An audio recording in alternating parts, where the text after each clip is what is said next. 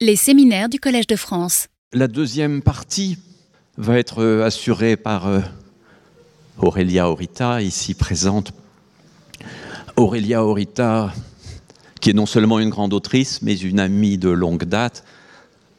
J'ai d'abord été son éditeur et nous avons traversé ensemble l'aventure parfois tumultueuse de Fraises et Chocolat.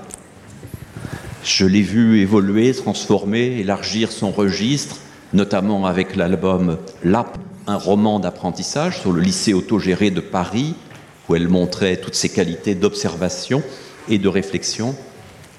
Nous avons collaboré délicieusement ensemble pour l'album Comme un chef, où elle a accepté de mettre en image mes aventures culinaires de jeunesse. Et elle vient de réaliser un livre magnifique, euh, bouleversant et gourmand, que je vous recommande chaleureusement, La vie gourmande. Mais donc, euh, Aurélia aura l'élégance, euh, dans l'heure qui va suivre, de ne pas vous parler d'elle et de vous parler d'un album formidable de Brecht Evans, euh, Les Rigoles. Voilà, on va changer de PowerPoint et je vais lui passer la parole dans un instant. Bonjour à toutes et à tous. Tout d'abord, merci à Benoît pour son amitié et sa confiance euh, renouvelée depuis. euh, en fait, on, se connaît depuis 17 ans. On a commencé à travailler ensemble il y a 17 ans. Il a d'abord été mon éditeur et plus récemment mon scénariste euh, pour Comme un chef. Donc euh, voilà, je vais faire une présentation d'un album que j'admire beaucoup, Les Rigoles de Brecht Evans. La présentation prendra une forme un peu libre, donc voilà, c'est une première pour moi. Et voilà, je vais commencer.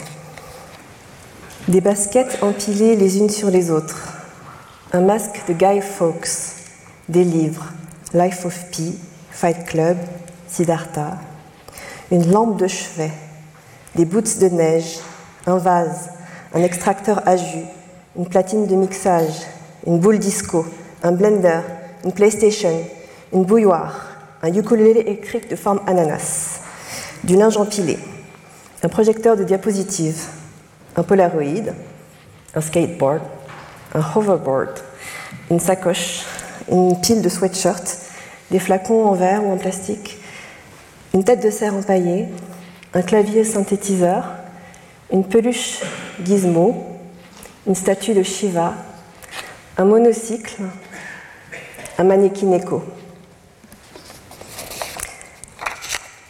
Sur les cases, un dialogue en deux couleurs, bleu et jaune. C'est une conversation téléphonique où l'on apprend que l'homme de dos, Jonah, quitte sa ville pour rejoindre sa petite amie à Berlin.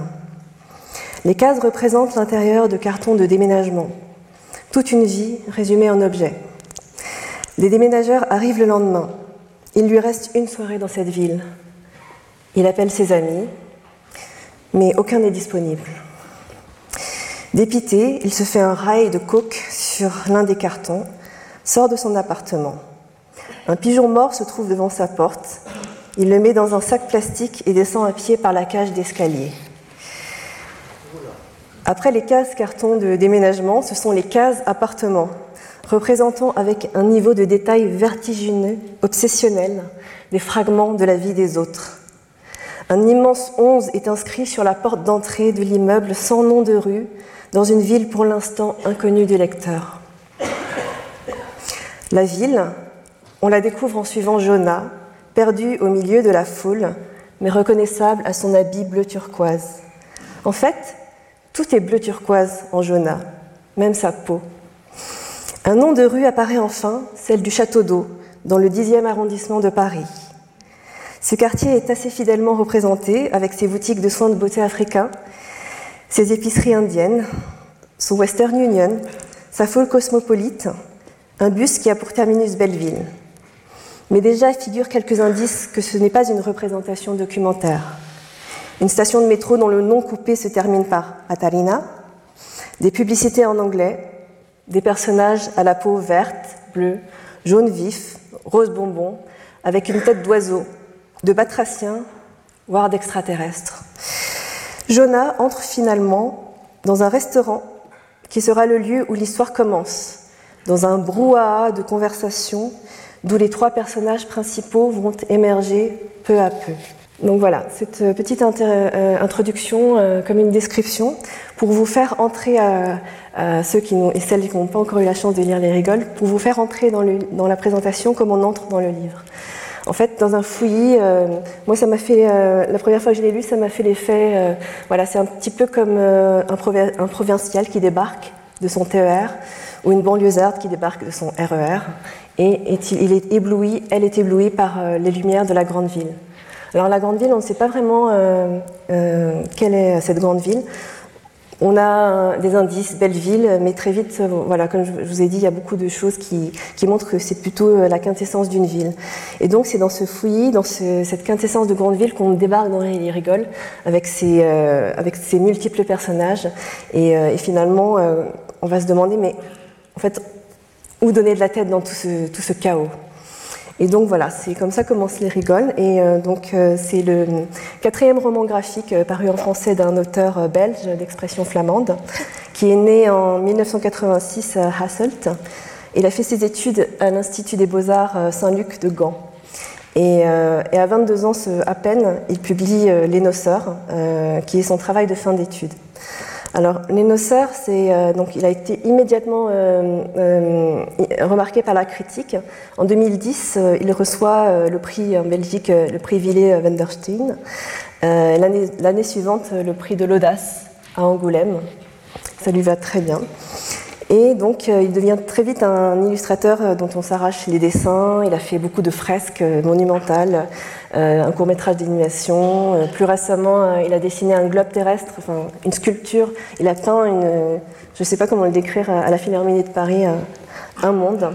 Et ça lui va très bien aussi parce que ces BD, c'est avant tout la description d'un monde. C'est ce que je vais essayer de vous dire un peu dans, cette présentation. Comment résumer les rigoles? Alors, c'est à la fois très simple et très compliqué. Le synopsis tient en cinq lignes ou cinq phrases. Euh, c'est l'histoire de trois jeunes gens qui ne se connaissent pas, qui se trouvent dans le même restaurant au début de l'histoire. Un incident éclate qui provoque la fuite des personnages à travers la ville. Les trois ne se rencontrent jamais et aucun n'est fondamentalement transformé par les épreuves qu'ils traversent. Leur seul point commun, c'est qu'ils sont chacun en fuite et, selon moi, en fuite d'eux-mêmes. Mais c'est peine perdue la réalité les rattrape avec plus ou moins de violence. Donc ça, c'est comme ça que j'ai choisi de résumer les rigoles. Mais effectivement, quand on a dit ça, est-ce qu'on a vraiment raconté le livre? Je ne pense pas. Donc, euh, je, vais laisser, euh, je vais prendre les mots de l'auteur lui-même qui a donné, euh, lors de la sortie des rigoles, deux excellente interview euh, sur France Culture que je vous recommande pour comprendre un peu sa manière de travailler. Euh, l'une, c'est euh, Par les temps qui courent par Marie Richeux et l'autre, c'est Mauvais genre par François Angelier et Antoine Guillot. Donc ça, ces quatre citations sont tirées de ces deux interviews. Donc pour lui, Les Rigoles devait être un, un livre excessivement maximaliste. Un monde entre deux cartons, une ville format poche, je l'ai amené ici, donc euh, voilà, une ville format poche dans laquelle on puisse euh, s'y plonger et s'y perdre. Et euh, quand il dit ça, s'y plonger et s'y perdre, dans l'interview, il parle du rôle de la narration, parce que l'œuvre de Brecht Evans est indéniablement picturale, mais surtout c'est un véritable raconteur d'histoire. Et pour lui, il, le théorise comme ça, c'est que pour qu'on puisse se plonger dans un livre, rien de tel qu'une histoire, une vraie histoire. Et donc, euh, voilà. Et on se retrouve dans le plongé dans le. Donc, ça, c'est juste la terrasse d'un café, euh, enfin, dans un restaurant où euh, les trois personnages qu'on ne distingue pas encore sont noyés dans un brouhaha de 50 conversations. Et voilà ce que Brecht Evans dit à propos de cette page. Je voulais au début qu'on ait l'impression qu'on aurait pu choisir. Il y a 50 conversations qui se passent sur cette terrasse et qu'on aurait pu suivre quiconque et passer une nuit intéressante. Je suis le directeur artistique de ça. Je vais quand même choisir qui vous allez suivre, mais je veux qu'on ait l'impression qu'on aurait pu ouvrir une petite porte et qu'il y ait encore un monde derrière ça. Donc voilà, sauvagement encerclés en bleu, en, rouge et en, vert les trois personnages principaux des rigoles. j'ai respecté le code couleur parce que je, vais, je, vous dirai après que c'est très important pour qu'on reconnaisse qui parle, parce que comme vous le voyez, il n'y a pas de phylactère. Et ça, ça pose beaucoup de problèmes pour un auteur de. Pas de phylactère et pas de flèche, je ne sais pas comment ça s'appelle, de flèche qui désigne qui parle. Et donc, en fait, Jonah est en bleu, donc quand il va le parler, c'est en bleu. Rodolphe en rouge et, quand, et Victoria, elle est habillée en jaune, enfin, elle a la peau jaune, mais elle est habillée en vert. Donc, euh, en fait, euh, quand elle parle, ça sera du vert. Donc voilà, en fait, euh, là, dans cette interview, dans l'une des deux interviews de France Culture, Brecht Evans nous donne les secrets de cette planche que vous avez vue au début. J'ai entendu quelques soupirs d'émerveillement ou d'effroi, je ne sais pas. Mais en fait, c'est l'immeuble de Jonah. Et en fait, c'est une référence directe à l'immeuble euh, créé par Georges Perec dans La vie mode d'emploi. Donc là, j'ai pris, euh, pris sur Internet un, schéma euh, de cet immeuble et Brecht Evans a vraiment voulu reproduire une voilà, euh, une coupe de son immeuble et en même temps, c'est pas. Euh, alors là, je reviens au, premier, au premier cours de Benoît de, son séminaire, euh, dans lequel il parle de l'espace de temps et de la manière dont les deux s'articulent dans une planche de bande dessinée. Ce qui est important dans cette planche, c'est qu'en fait, il y, a deux, il y a deux modes temporels. C'est-à-dire qu'il y a le mode à un instant T, l'immeuble de, bon, mode d'emploi, mais l'immeuble des rigoles, on va dire. Euh, donc c'est une coupe euh, où il y a chacun des personnages représentés euh, dans, son appartement.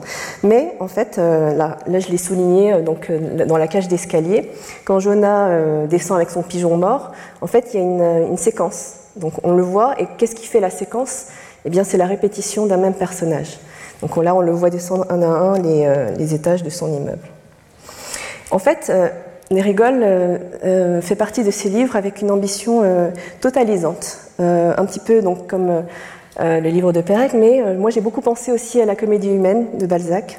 Alors Brecht Evans, étant né en 86, il n'a pas eu le temps encore d'écrire toute sa comédie humaine, mais pour l'instant, je, je, remarque que, en fait, euh, il y a des personnages qui reviennent, et notamment dans son premier album de, fin d'études, Les Noceurs et Les Rigoles. Et en fait, cette euh, répétition des mêmes personnages, alors on a beaucoup parlé d'espace euh, intericonique, mais je pense qu'on peut aussi parler d'espace interlivre, dans une intertextualité où finalement, les, plus les, personnages se, démultiplient, plus ils, ils acquièrent une espèce d'épaisseur, une réalité qui échappe presque euh, aux créateurs en fait, comme s'ils avaient leur vie propre. Donc là, c'est juste un, euh, juste un exemple. Donc l'extrait à, gauche, c'est euh, un extrait des Noceurs, et à droite, c'est les Rigoles, où on voit les mêmes personnages qui reviennent. Sauf que dans les Noceurs, donc c'est c'est Robbie et Gert, les, deux personnages principaux, et on voit que dans les Rigoles, Robbie, donc celui qui a la, salopette euh, rayé. Il est juste un figurant, euh, euh, c'est un ami de Rodolphe, l'un des personnages principaux. Donc, toujours dans. voilà, les mêmes personnages reviennent d'un album à l'autre, mais aussi les mêmes lieux. Et notamment le mythique, enfin, le mythique Disco Harem, donc cette boîte de nuit où les personnages se croisent. et là, je, montre le Disco Harem à deux époques, en 2009 avec les noceurs et en 2018 avec les rigoles. Donc, euh, je vais parler des personnages. Euh, donc, euh, effectivement, l'histoire se concentre autour de trois personnages principaux, même si Brecht Evans met 100 pages à peu près à les, faire émerger. ce qui est assez exceptionnel, c'est il met le premier tiers du livre juste pour installer le décor et les personnages. Donc, bon, je, je, vais résumer brièvement les arcs narratifs et les personnalités, mais c'est pas l'essentiel pour moi dans cette présentation. donc, Jonah, tout d'abord, en fait, Jonas, euh, c'est un petit voyou qui a trempé dans des, trafics. On ne sait pas si c'est de la drogue ou du recel de matériel électronique. Et en fait, euh, il quitte, donc les premières pages du livre s'ouvrent sur sa fuite vers Berlin. Donc, euh, il, est, a fait de la prison, et notamment avec Buzz, que vous voyez, le grand bonhomme, c'est un caïd local à qui il doit 15 000 euros. Donc en fait, sa fuite, c'est vraiment une fuite absolue, mais manque de bol, donc sinon il n'y aurait pas d'histoire. Jonah, dans ce restaurant que vous avez vu tout à l'heure, croise Buzz. Et donc Buzz qui n'est pas très content de savoir que Jonah s'apprête à partir sans avoir réglé sa dette. Et en fait, Buzz, euh, même, si les trois euh, histoires ne, se croisent jamais, ils ne se connaissent pas, ils ne vont jamais vraiment euh, échanger, Buzz va servir d'élément perturbateur. D'abord dans l'arc narratif qui concerne Jonah, euh, puisqu'il va déclencher une bagarre. Euh, il, commence à, maltraiter un chien euh, et, ça va déclencher une bagarre générale qui va entraîner la fuite à travers Paris des deux personnages. Mais il va aussi intervenir sur les deux autres arcs narratifs de Rodolphe et de Victoria, que je vais présenter tout de suite, brièvement. Donc Rodolphe, que vous avez vu tout à l'heure en train de faire la fête au disco harem avec ses potes Roby et, et le sultan, Rodolphe était un ancien roi de la nuit. On ne sait pas vraiment ce qu'il fait dans la vie. On, sait à la fin qu'il a 27 ans, mais en gros, ce n'est pas important son métier. En fait, son statut social, son charisme euh, dépend d'autre chose. Euh, quelque chose que Brecht Evans a déjà euh, évoqué dans son précédent livre Les Noceurs, la popularité. Qu'est-ce qui fait que quelqu'un est charismatique? Qu'est-ce qui fait que quelqu'un voilà, séduit toutes les femmes à ses entrées partout? En tout cas, Rodolphe est ce personnage-là. Mais au début des rigoles, Rodolphe est au plus bas. Il est en dépression, et donc euh, là, on le voit avec un paquet de papier toilette euh, euh, sous, le bras. il se promène avec. Enfin bon, voilà, il est, complètement perdu. Et en fait, Buzz, donc sa rencontre avec Buzz, qui n'en est pas vraiment une, mais Buzz va renverser son verre rempli de drogue sur le, costume de Rodolphe. La drogue va pénétrer par les pores de sa peau et euh, Rodolphe va redevenir euh, euh, pendant une nuit. J'ai oublié de préciser que l'action du livre se passe sur une nuit. Elle commence vers l'heure du dîner et se termine à l'aube, au petit matin. Et donc, euh, Rodolphe va devenir pour une nuit euh, le baron samedi, qui était son surnom. Et donc, voilà, il va, il va, euh, il va lui arriver.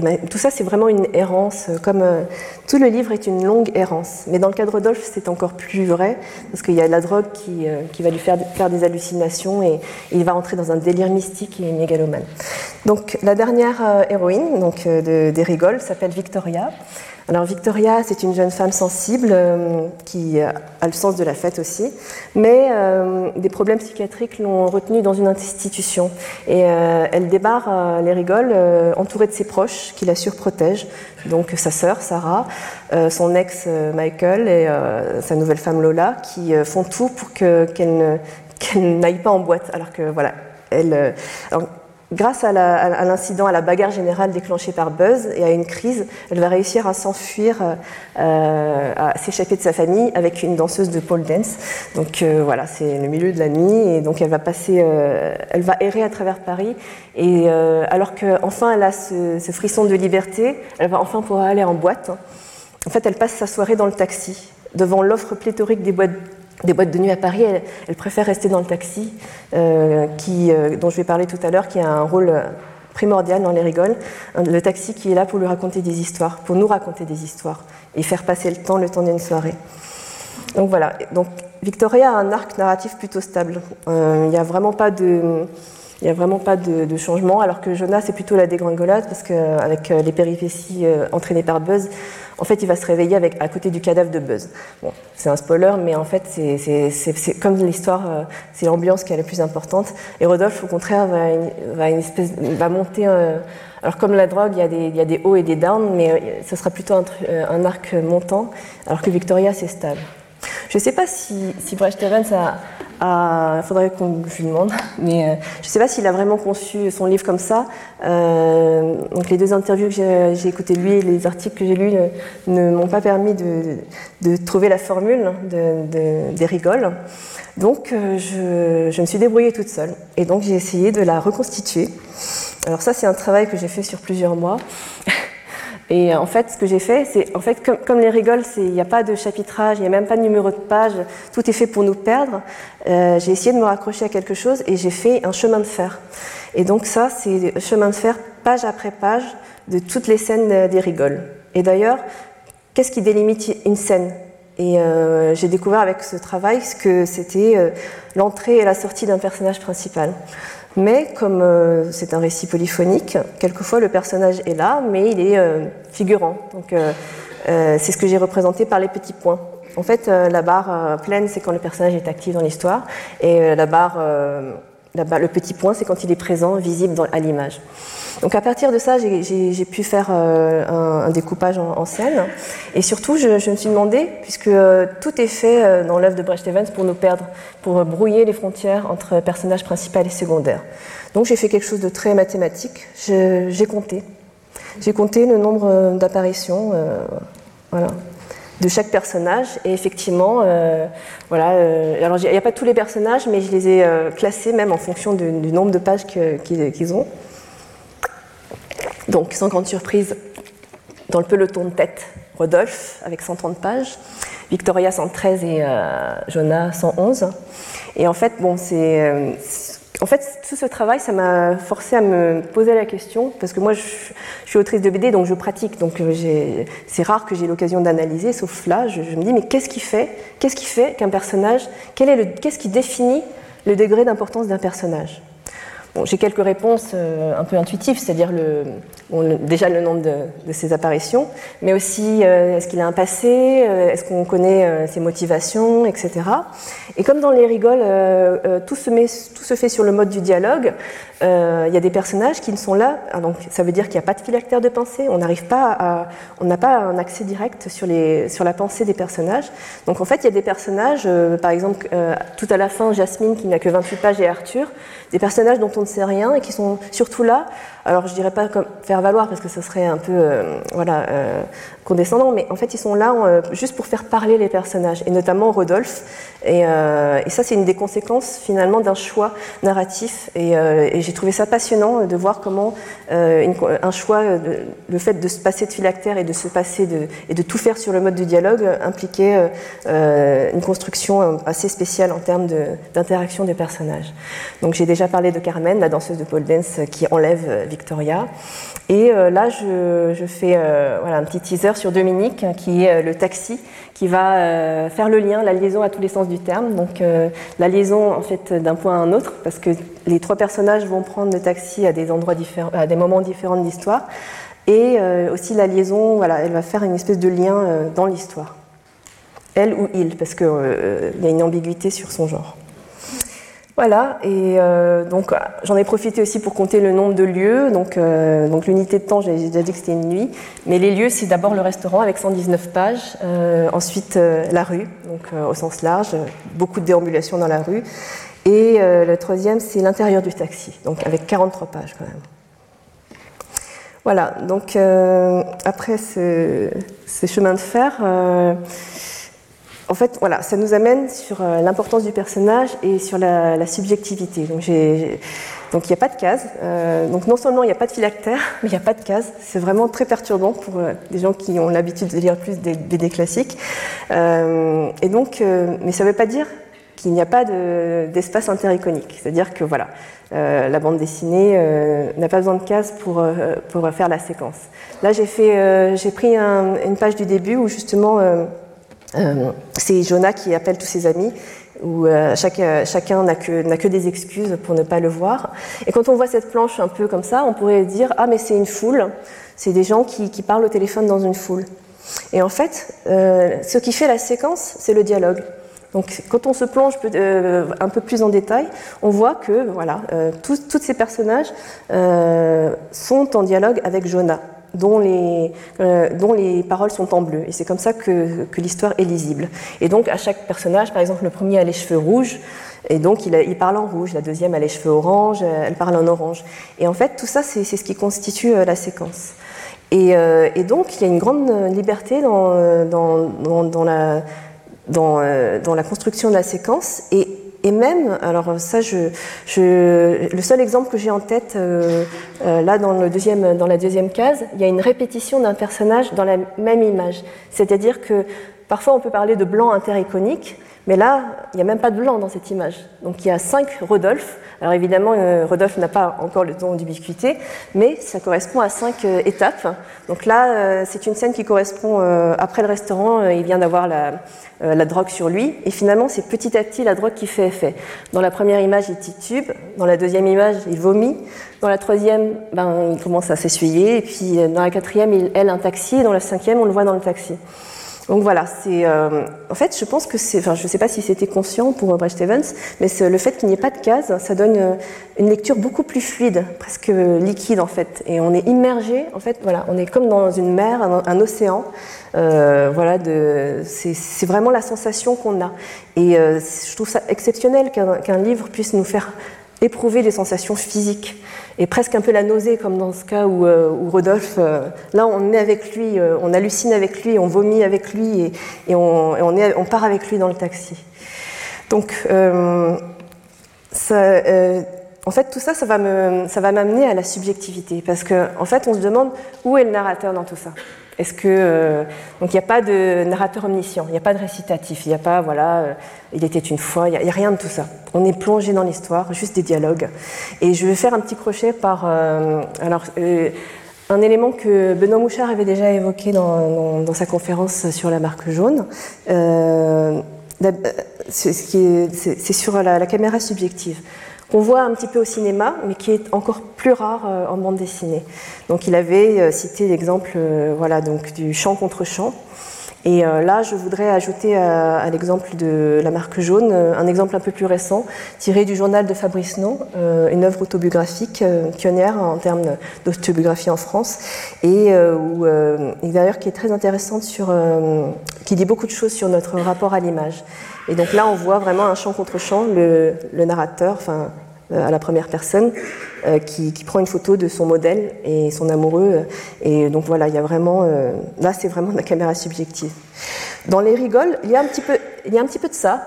par exemple là, en bas, c'est vraiment de la caméra subjective. On voit ce que Rodolphe voit au restaurant. Alors par rapport au dessin réaliste, comme on a vu dans le journal de Fabrice No, le dessin expressionniste Brecht Evans nous permet d'ajouter une dimension supplémentaire.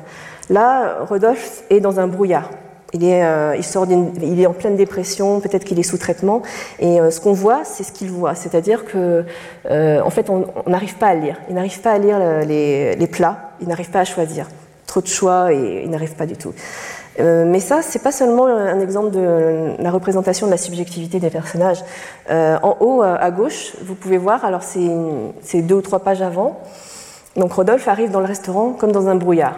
Donc euh, tout est dessiné, il n'y a que lui qui soit net dans l'image, et tout est dans un brouillard. À un moment, il y a des femmes qui, voient qu'il a un paquet de papier, de papier toilette euh, et qui se moquent de lui. Et là, tout à coup, le dessin euh, est un tout petit peu plus net, parce qu'on sent que Rodolphe perçoit les moqueries. Et puis ensuite, dans la case suivante, qui n'en est pas une, dans l'image suivante, on, les voit retourner dans le brouillard. Donc ça, j'ai déjà décrit tout à l'heure. Donc là, on est vraiment dans les hallucinations, donc euh, on voit ce qu'il voit. Là, c'est encore Rodolphe. Euh, alors, c'est vers la fin du livre où euh, il manque de se noyer. Alors, c'est pas pas deux pages qui se suivent, mais elles sont, il y, a, deux ou trois pages entre les deux. Mais dans la séquence de gauche, on voit en caméra objective entre guillemets Rodolphe en train de se noyer. Et dans la page de droite, je trouve ça formidable parce qu'on voit le niveau de l'eau. On est vraiment dans l'eau avec Rodolphe et on voit le, paysage qui se, brouille depuis, la, mer en fait. Donc euh, ça c'est un autre exemple de la subjectivité cette fois-ci de Victoria. Donc là on est dans la scène du restaurant après la bagarre je crois et, là euh, en fait elle fait une crise et euh, on, voit dans la première bande est, que ses proches essayent de la maîtriser. Et dans la, dans, la, première et la troisième. Dans la bande du milieu, alors j'ai dit tout à l'heure qu'il n'y avait pas de case, et là c'est un des seuls endroits où il y a quelque chose qui ressemble plus à une case, et même un gaufrier classique, euh, et je dirais même une gaufre bruxelloise, pas liégeoise.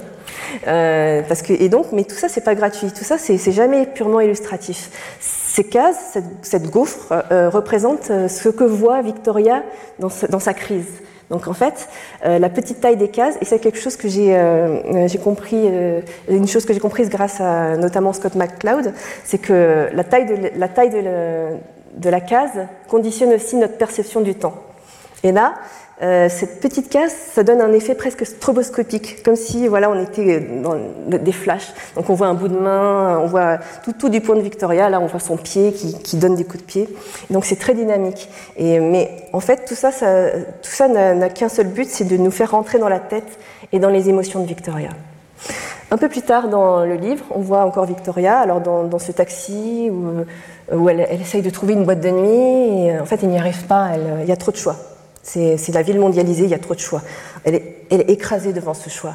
Et là, euh, cette série de, cases euh, va, enfin de cases, oui, euh, va montrer, c'est le reflet, non, en fait c'est Victoria dans son taxi et, et en surimpression, le reflet des, des barques qui défilent. Et j'ai trouvé que c'était intéressant parce que dans la même image, on voit une superposition du champ contre champ. Et euh, ça m'a fait penser alors à un, un, autre un film qui se passe beaucoup dans un taxi aussi. Donc, euh, Taxi Driver de Martin Scorsese.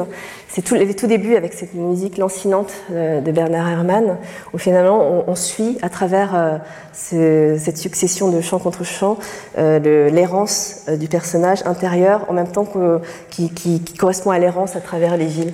Et là, la superposition, je la vois euh, et j'espère que, voilà, euh, c'est juste une interprétation, mais dans les yeux, on voit les, les reflets de, de, la ville qui se reflètent dans les yeux du personnage joué par Robert De Niro. Donc c'est à ça que ça m'a fait penser.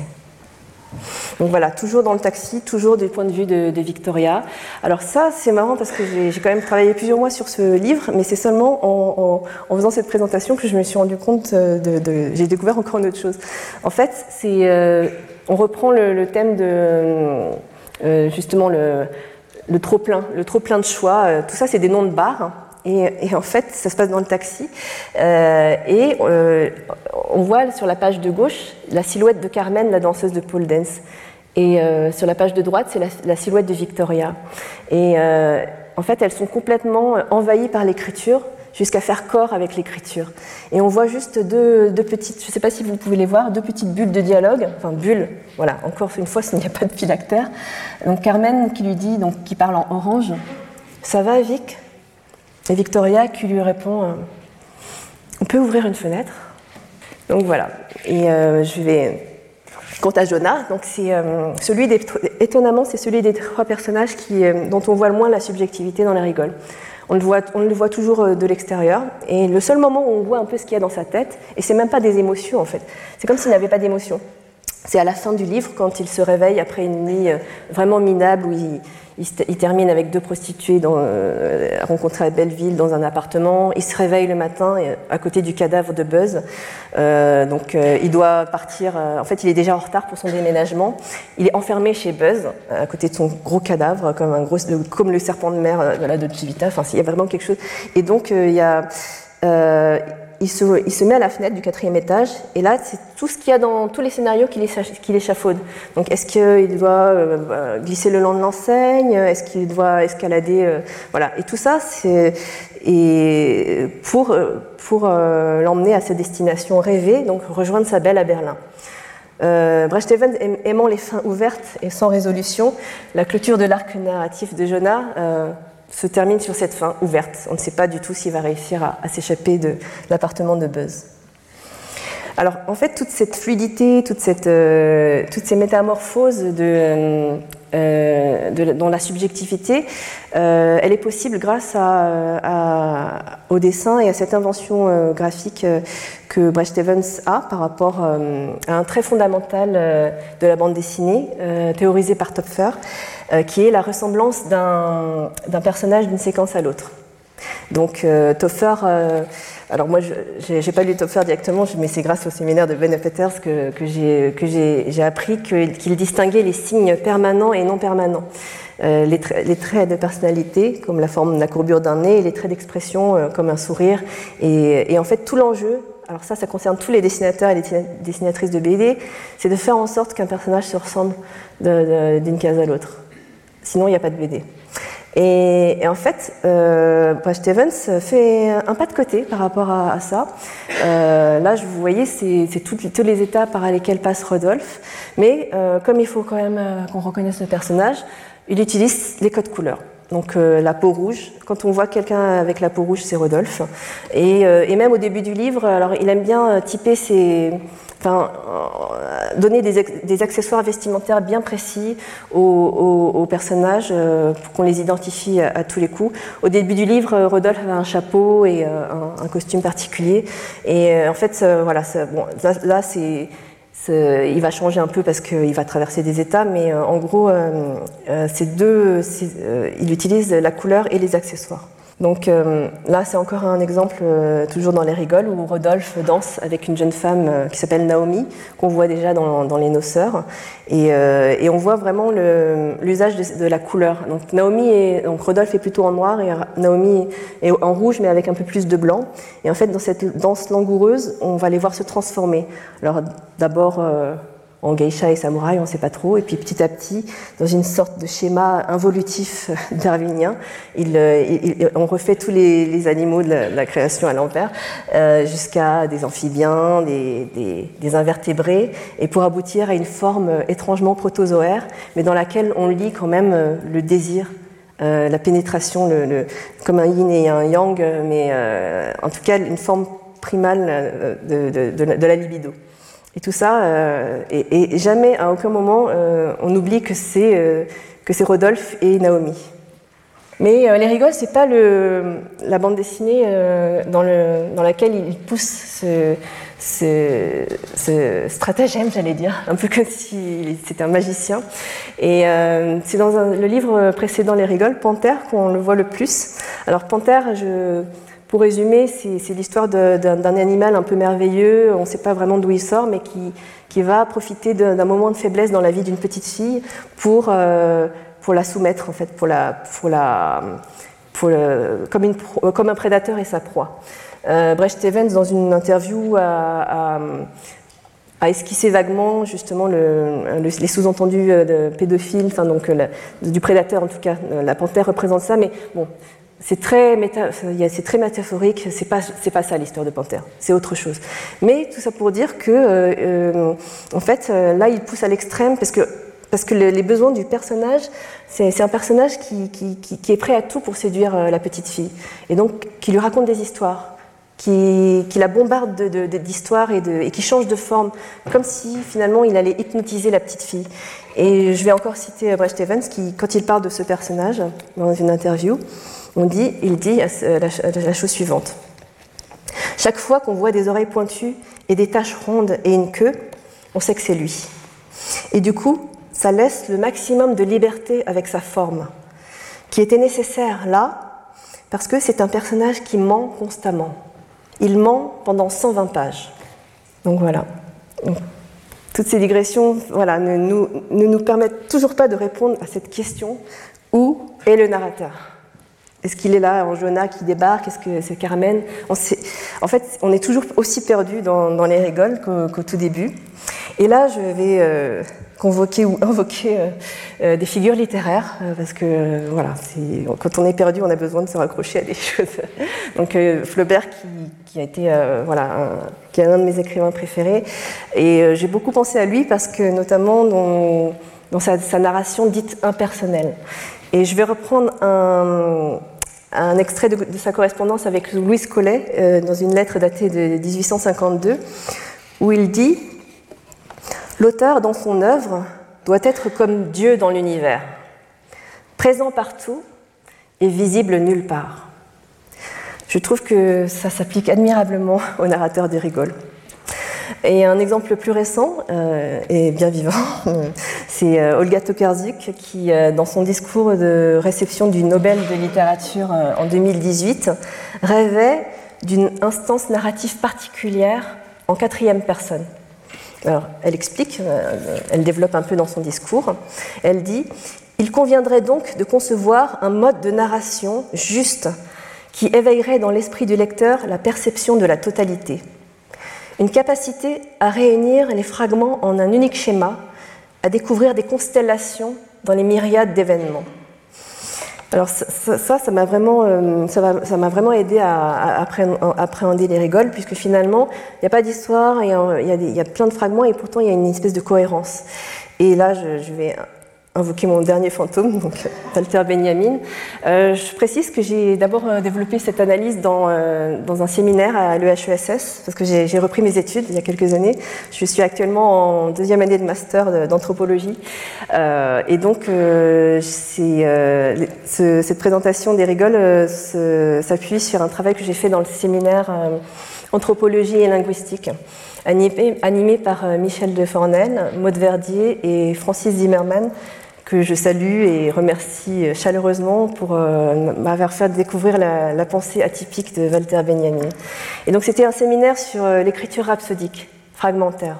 Et euh, dans le cadre de ces séminaires, M. Zimmermann avait, présenté le, livre des passages, qui est vraiment donc une œuvre inachevée, commencée par Benjamin en 1927, et qui est née, entre autres choses, de sa rencontre avec le surréalisme, le les montages des surréalistes, et aussi sa rencontre avec la grande ville, euh, qui était déjà Paris euh, en 1927. Et, euh, et je, bon, c'est, un raccourci un peu facile, mais je me dis que voilà, les rigoles comme Paris, capitale du XIXe siècle, ont été écrites par des, par des visiteurs, des, étrangers. Voilà. Et c'est la vision de Paris, de la grande ville, comme la banlieusarde qui débarque de son erreur, une espèce de vision alors euh, voilà, euh, comme une espèce de tentative de, refaire du sens dans, toute cette profusion d'histoires.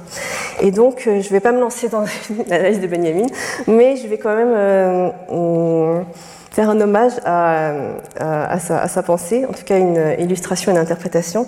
Je vais vous faire passer un petit montage que j'ai fait à base d'images des rigoles et d'images extraites de, différents peintres et euh, différents auteurs, euh, euh, et tous en rapport avec la grande ville. Et je vais les faire défiler en lisant un extrait d'un livre que j'adore, qui est La fille aux yeux d'or de Balzac. écrit en 1835. Donc tout ça pour, en fait, pour mimer un petit peu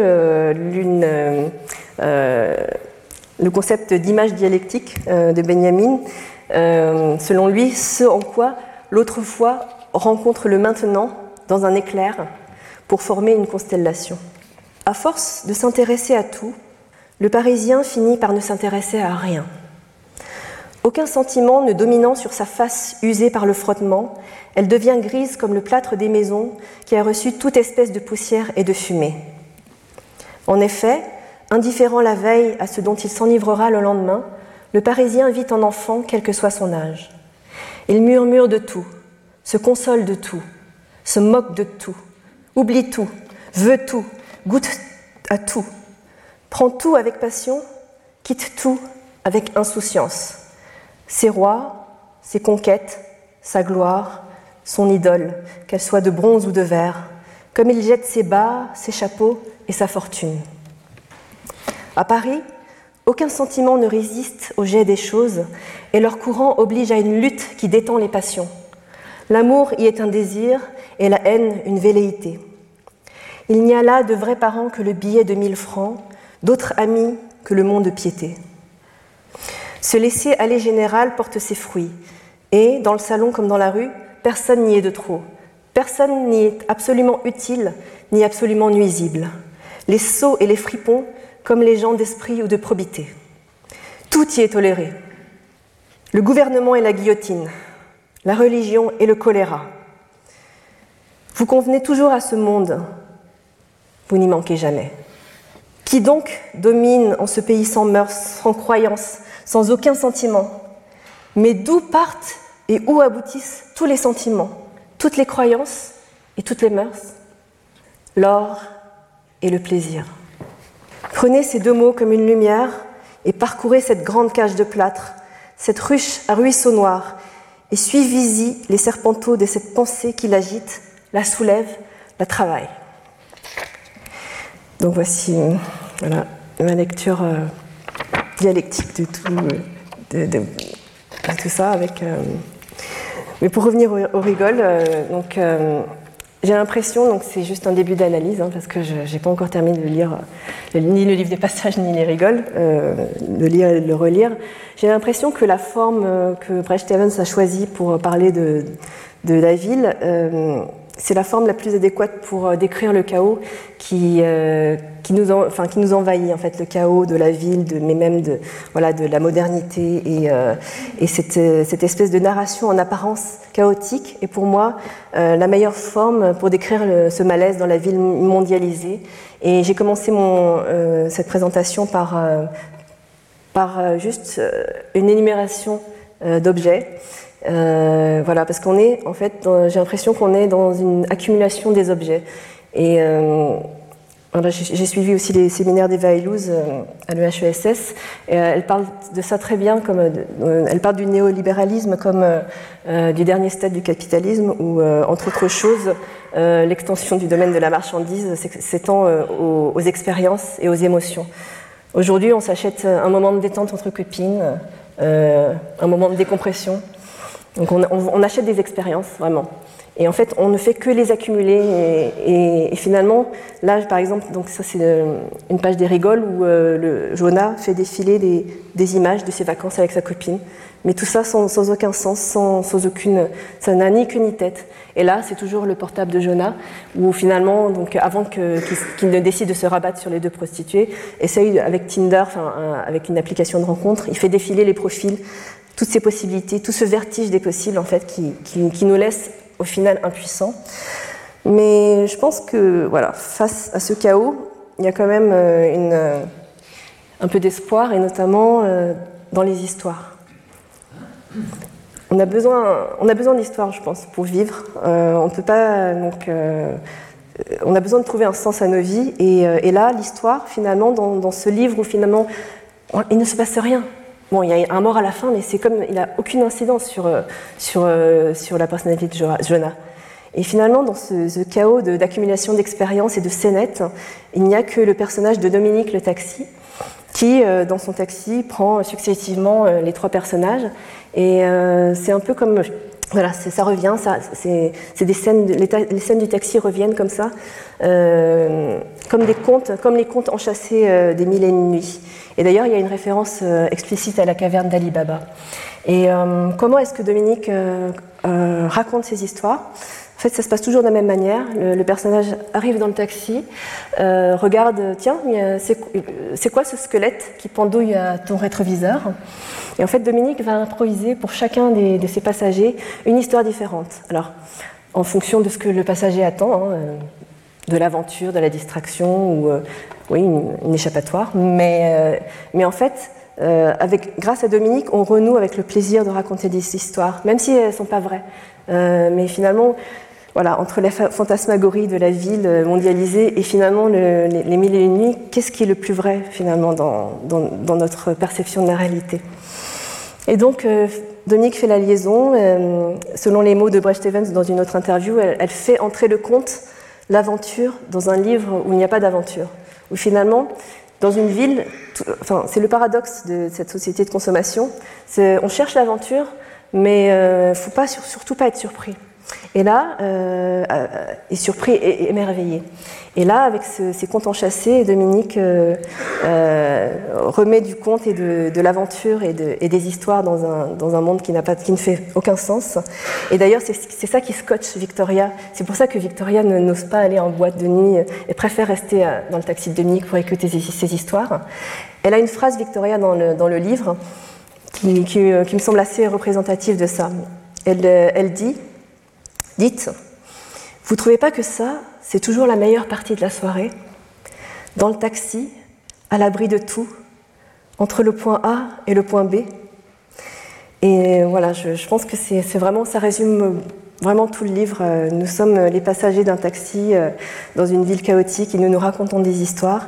Et donc euh, Dominique, finalement, alors dans Les Rigoles, toutes ces histoires qui durent entre 5, 10, voire 20 pages, j'ai l'impression que ces histoires euh, servent surtout à retarder la fin du livre, comme euh, chez Erazad, la menace de la mort. Et donc c'est vraiment une réflexion que je me suis faite. Est-ce que finalement, est-ce que ce n'est pas ce que nous faisons tous, euh, nous autres, les raconteurs d'histoires? Je vous remercie. Retrouvez tous les contenus du Collège de France sur www.colège-2-france.fr.